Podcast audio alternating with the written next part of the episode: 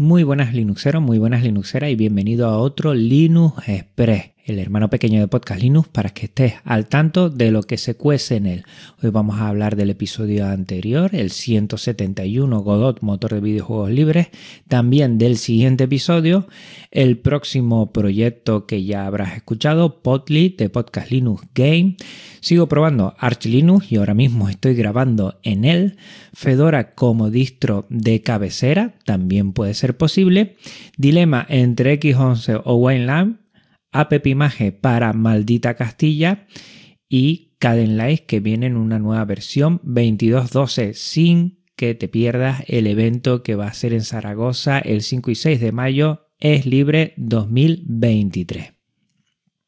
Pues bueno, como siempre, recapitulamos el episodio anterior y ahí pues comentar que estoy muy contento porque mucha gente me ha comentado que sí, que Godot lo conoce y que lo ha utilizado y que a todos los que nos gusta mucho el retro gaming pues tenemos aquí una posibilidad para crear nuestros propios juegos. He hablado con muchas personas y a ver si, bueno, te voy a hablar el próximo proyecto, pero si quieres lo hago ya. Podly de Podcast Linux Game es un pequeño protojuego de lo que sería plataformas en dos dimensiones donde un pingüinito que se llama Podly de Podcast Linux pues va a intentar salir de todas las fases recogiendo las llaves en forma de Podcast Linux del logo que tengo, el pingüinito y bueno, ir directamente a la puerta esquivando a los enemigos y a todo lo que tenga que sortear. La verdad es que estoy contento porque es un proyecto que me gusta mucho y a ver si lo consigo. Necesito varias cosas, entre ellas una intro de cabecera, la parte de la interfaz, todo eso, pero poco a poco. Si quieres, te dejo ya el GitLab aquí lo que es el repositorio para que te lo descargues y si ya tú trasteas con Godot, pues le puedes echar un vistacito a ver qué te parece. Y el siguiente episodio, que tiene que ver todo con esto, va a ser un Ilus Conexión con Rafa Laguna, que lo grabamos ya hace bastante tiempo.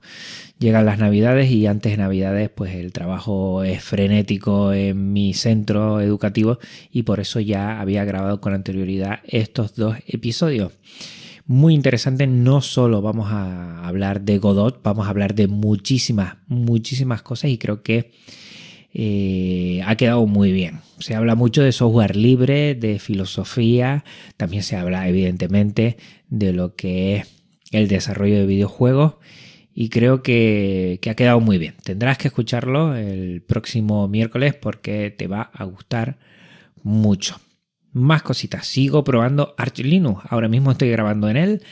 He conectado lo que es la tarjeta de sonido como mismo lo tenía en el otro ordenador y estoy haciendo pruebas.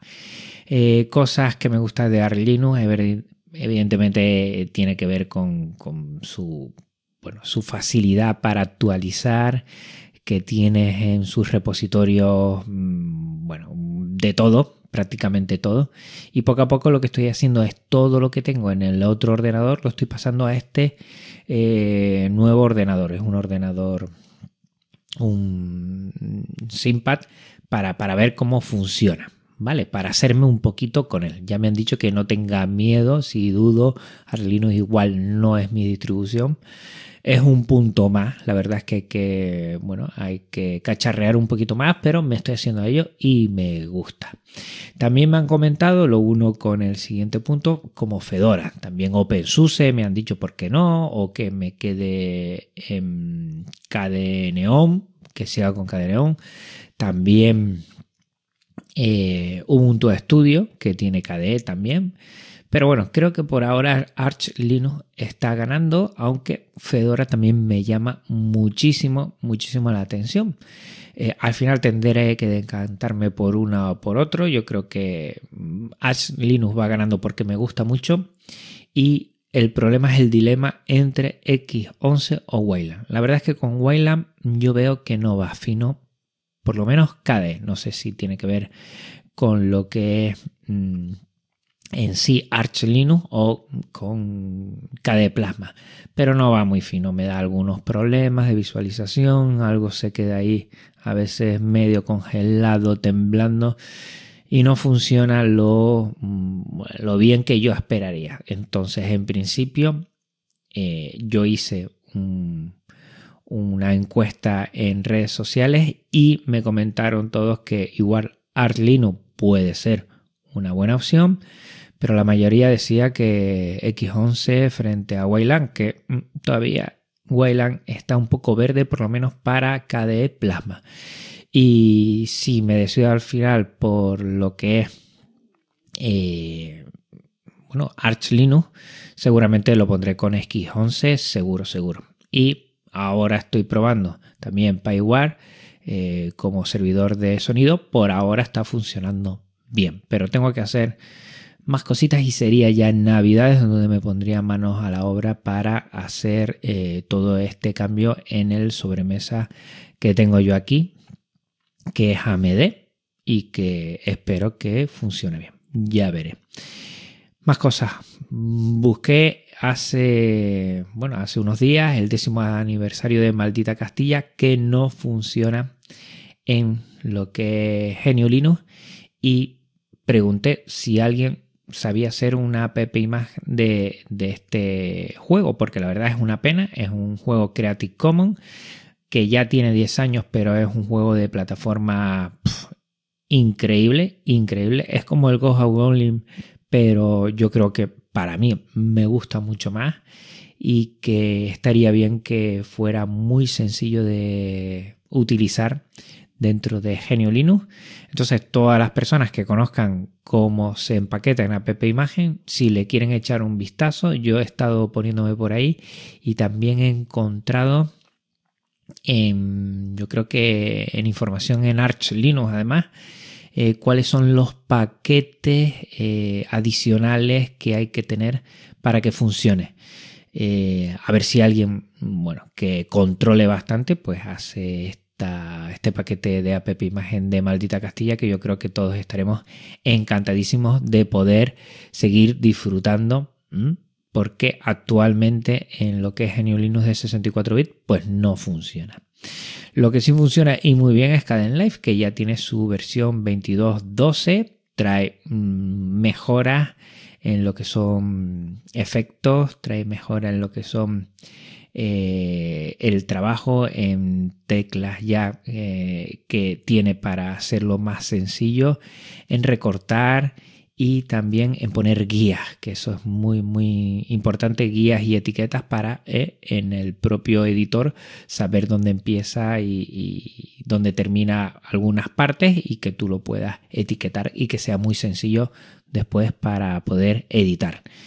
Increíble, increíble. La verdad es que yo siempre lo digo, dentro de las cosas que tiene KDE, la comunidad KDE, eh, además de KDE Plasma, evidentemente, que yo no lo voy a cambiar por nada del mundo, me parece una pasada este editor de vídeo multiplataforma KDE Live que cada vez va cogiendo más consistencia, mm, mucho más posibilidades, más funciones y la verdad es que mm, aunque hace tiempo que no hago vídeos y no edito vídeos, la verdad es que me parece increíble. Todavía me sigue llegando eh, retroalimentación del curso de KDE Life. O sea que, ahí está.